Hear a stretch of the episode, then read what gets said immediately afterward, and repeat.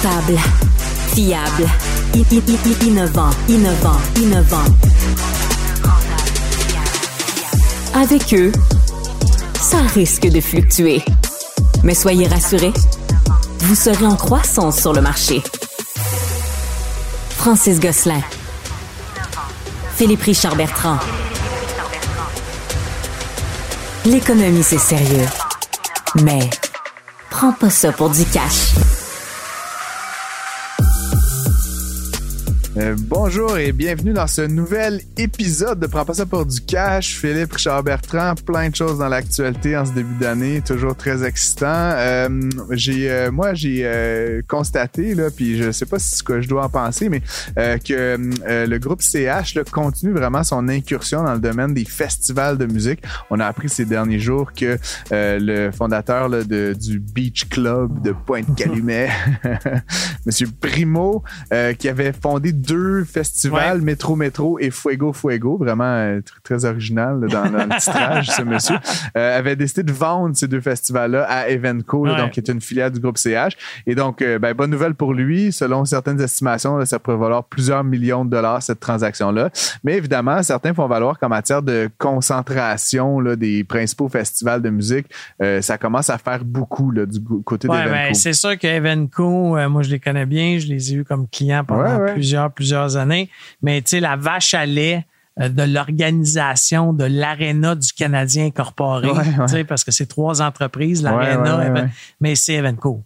Evenco produit plus de 300 shows par année à des festivals. Hmm. Ben, ils ont acheté Spectra. Jean-Drapeau, Ils ont acheté ouais, Spectra. c'est ça. Puis Oshéaga, et puis le métal, puis le country. ils sont, ils sont puis le- maintenant impliqués dans Juste pour rire. Ah, Ils produisent des artistes, ils produisent des disques. Donc, effectivement, pour l'industrie, c'est de mettre beaucoup de pouvoir en culture à un joueur. Hmm.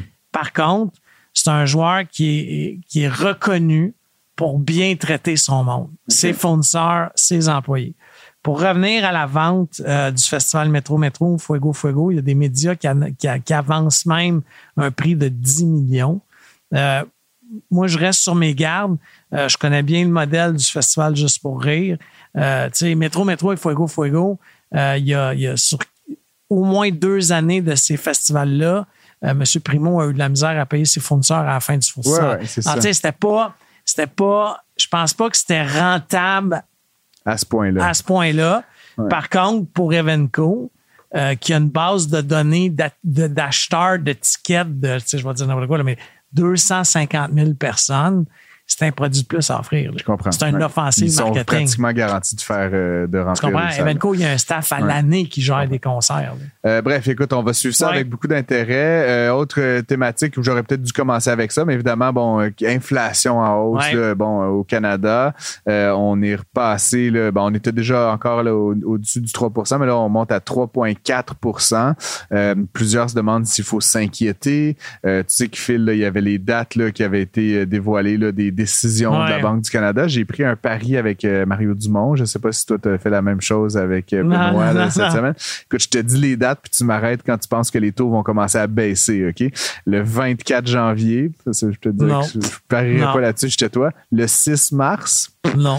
le 10 avril, la Banque nationale, aux dernières nouvelles, maintenait que le taux directeur allait baisser le 10 avril. Ah, Donc, ouais. c'est le pari, entre guillemets, de l'économiste en chef, là, si j'ai bien compris. Moi, j'avais Ah. pensé en septembre. Ensuite, 5 juin, puis là, il y a 24 juillet, 4 septembre. c'est 4 ton septembre, pari. ouais. Moi, j'ai parié juin. Fait que, en tout cas, c'est enregistré maintenant. Vous l'aurez entendu ici. Et après, 23 octobre, 11 décembre. Donc, 8 décisions de la Banque du Canada cette année.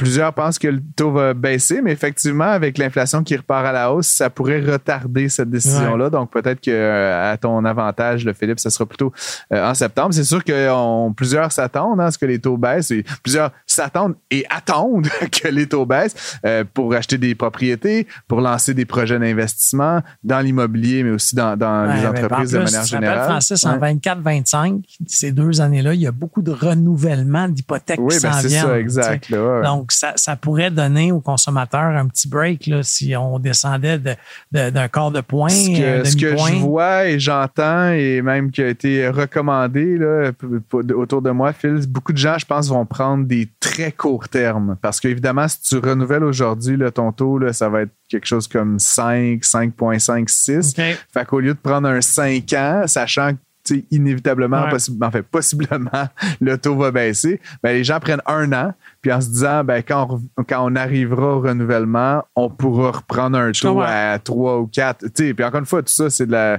C'est la de la spéculation. spéculation, mais, mais c'est ce que j'entends un peu euh, Boule de cristal, autour de boule moi. de cristal. Euh, autre sujet, Phil, je- j'étais intrigué de savoir ce que tu en penserais. Euh, tu sais, bon, que Québec est très actif dans le subventionnement Ouais. d'entreprises, Les dans prêts les prêts, les prêts, Prêts pardonnables. En stéréo. 2024, euh, nouvelle année, même vieille cassette. Mais bref, euh, c'est un En article. fait, il y, a, il y a 144 prêts qui sont à risque au gouvernement. Exact. Puis là, on parle d'un chiffre de 600 100 millions. millions. C'est Sylvain Larocque qui a sorti ça dans le Journal de Montréal. Euh, Qu'est-ce que tu penses de ça, toi, Philippe? Ben, encore ouais. une fois, je ne peux pas commenter chacun des dossiers, mais il y a des dossiers qui, qui- qu'on a parlé à cette antenne à Cube Radio. J'en ai parlé avec Benoît Dutrisac. Tu sais, il y a des. il y a- il y a- je ne veux pas nommer une entreprise parce que je l'ai déjà nommée cette semaine, puis on m'a envoyé un email pas gentil. Mais il y a une entreprise dans les mines, OK? Ça fait trois fois qu'elle fait un arrangement de ses cré- avec ses créanciers en sept ans. Sorti dans le domaine du lithium. Non, non, non. Mais pourquoi on leur a prêté de l'argent une deuxième fois? Ben, on pense que Arrête! cette fois-ci, c'est la bonne, non? Ils ont mangé une volée dans le premier prêt. Ouais, ouais, je Là, comprends. hey, ils refont, tu comprends? Ils font un arrangement avec leurs créanciers pour diminuer la- les dettes, puis ils rempruntent de l'argent l'année, la journée d'après. Ça fait aucun sens. Moi, je pense qu'il va falloir euh, qu'on se pose des questions avec l'ensemble, tu sais, là, là, repars-moi pas sa filière batterie en plus, Hmm. mais prends tout ça, Je pense que c'est pas. C'est un autre. c'est un autre. enveloppe. C'est là, une ouais. autre enveloppe, mais parce quand que même, l'argent vient 600 de nos millions, taxes, Phil, juste pour préciser là, pour les auditeurs qui n'ont pas suivi nécessairement l'affaire, euh, ça fait partie du Fonds de développement économique, le FDE, Hum. dans lequel il y a quand même presque 4 milliards de dollars qui ont été prêtés comme ça.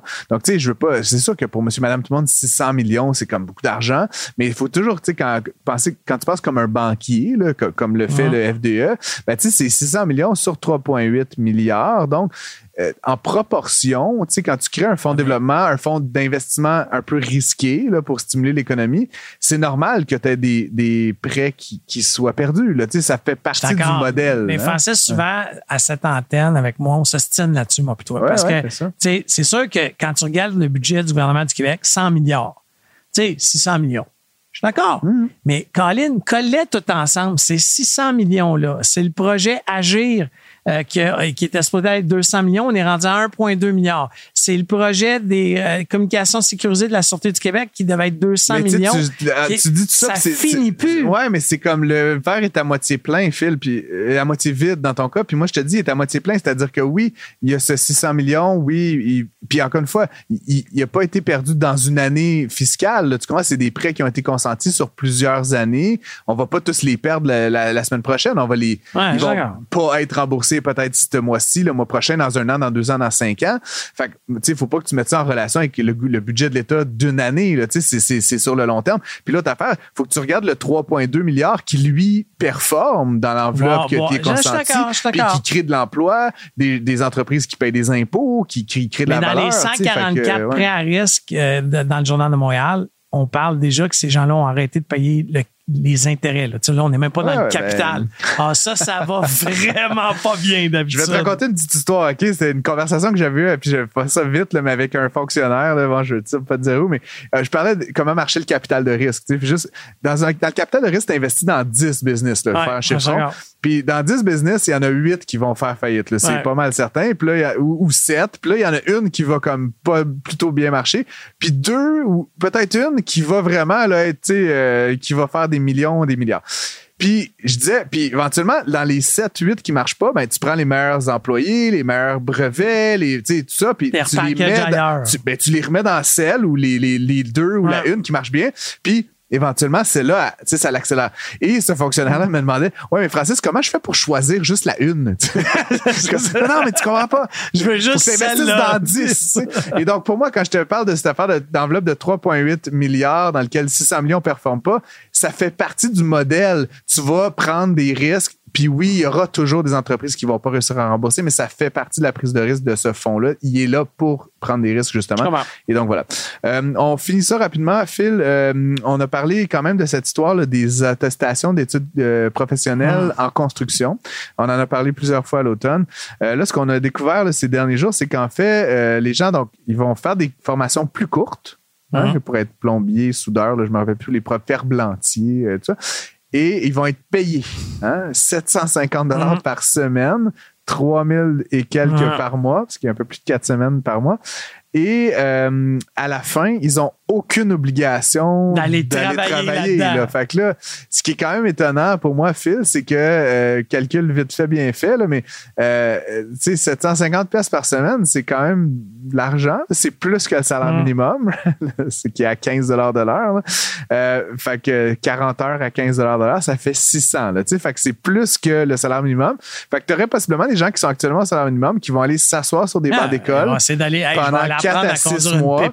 Exact. Mais j'irai jamais puis à la fin, une pépine. Ils vont juste arrêter. Puis pendant ce temps-là, ben, évidemment, ça coûte des sous, ça fait partie du modèle, mais c'est surtout que ça ne résout pas le problème dans la construction de pénurie de main-d'œuvre puis d'apporter des nouveaux travailleurs qualifiés. Je trouve ça un peu particulier. des quand fois, même, Francis, pourquoi qu'on ne s'est pas fié à un modèle? On peut critiquer bien les choses sur l'armée canadienne, les forces armées canadiennes, mais l'armée euh, canadienne, il paye tes études OK? Mais après ça, tu travailles cinq ans. Cinq ans. Non, mais puis, by the way. C'est pas des attestations d'études professionnelles. Tu, genre, tu fais un baccalauréat. Oui, mais je suis d'accord. Mais pourquoi qu'on n'a pas, peut pas cinq ans, mais tu es obligé de travailler un an? Hmm. Tu sais, un minimum. Écoute, c'est encore une fois nos taxes. Puis moi, honnêtement, quand on, euh, tu sais, Ken Pereira, le syndicaliste, là, un peu enragé. Oui, un peu enragé. il est venu euh, à l'antenne de Mario, euh, pas de Mario, excuse, de Benoît Dutrisac, puis il disait que, écoute, les corps de métier qu'ils ont choisis, c'est les corps de métier qu'il n'y a pas tant de pénurie que ça en plus. Moi, ce que j'ai entendu là, puis dans les officines ministérielles, c'est qu'en fait, ils ne voulaient pas créer ces obligations-là parce que ça créerait trop de bureaucratie, trop de suivi. Puis entre nous, Phil, je veux dire une chose à leur défense, ils font un an, hein, c'est pas un programme à perpétuité, donc ils font une fois. Il y a eu 47 000 candidatures pour 4 à 5 000 hein. euh, places là, dans ces formations-là. Donc, il y a de la demande, assurément, mais bon, les conditions sont quand même assez belles. Mais ce qui sera intéressant de voir, c'est que là, on fait ça en 2024 on m'a fait valoir, encore une fois, je ne veux pas nommer de nom, mais on m'a fait valoir qu'à la limite, tu sais, le gars qui ou la femme qui fait le cours de ferblantier puis qui décide de pas travailler, elle aura quand même acquis des compétences, tu sais, puis dans sa vie de tous les jours. Puis non, mais tu vois, comme, comme jobber, comme handyman, comme concierge d'immeuble, comme, comme plein d'autres choses, pourra utiliser ces compétences-là hors du domaine de la construction. Moi, je, je, donne pas raison, mais je dis, c'est le raisonnement. Et après, Phil, on peut quand même imaginer, puis je l'espère, puis tu sais, si on veut mes conseils, on m'appellera, mais qu'en 2025, si on décide de reconstruire ce programme-là, on ajoutera quelques bémols, tu sais, à un moment donné, autant sur la rémunération, autant sur l'obligation, autant sur le choix des métiers. C'est un essai. C'est un, essai. Bref, on, ferme, on ferme le, point d'actualité sur, il faut pas oublier, euh, il y a 150 000 entreprises cette semaine qui devaient rembourser leurs prêts d'urgence. Ça va être beau de voir. Il y a, il y a eu 185 000 prêts d'urgence au Québec. 170 000 qui restaient à rembourser, qui n'étaient pas remboursés avant la date limite. J'ai hâte de voir dans les prochaines semaines combien d'entreprises, parce que 45 000 entreprises seraient à risque. Ça va être très intéressant. Euh, si vous restez à l'antenne de l'émission, on va parler avec Nathalie Rivray un petit peu plus tard de exactement ce sujet-là pour tout savoir sur le compte d'urgence des entreprises canadiennes. À tout à l'heure.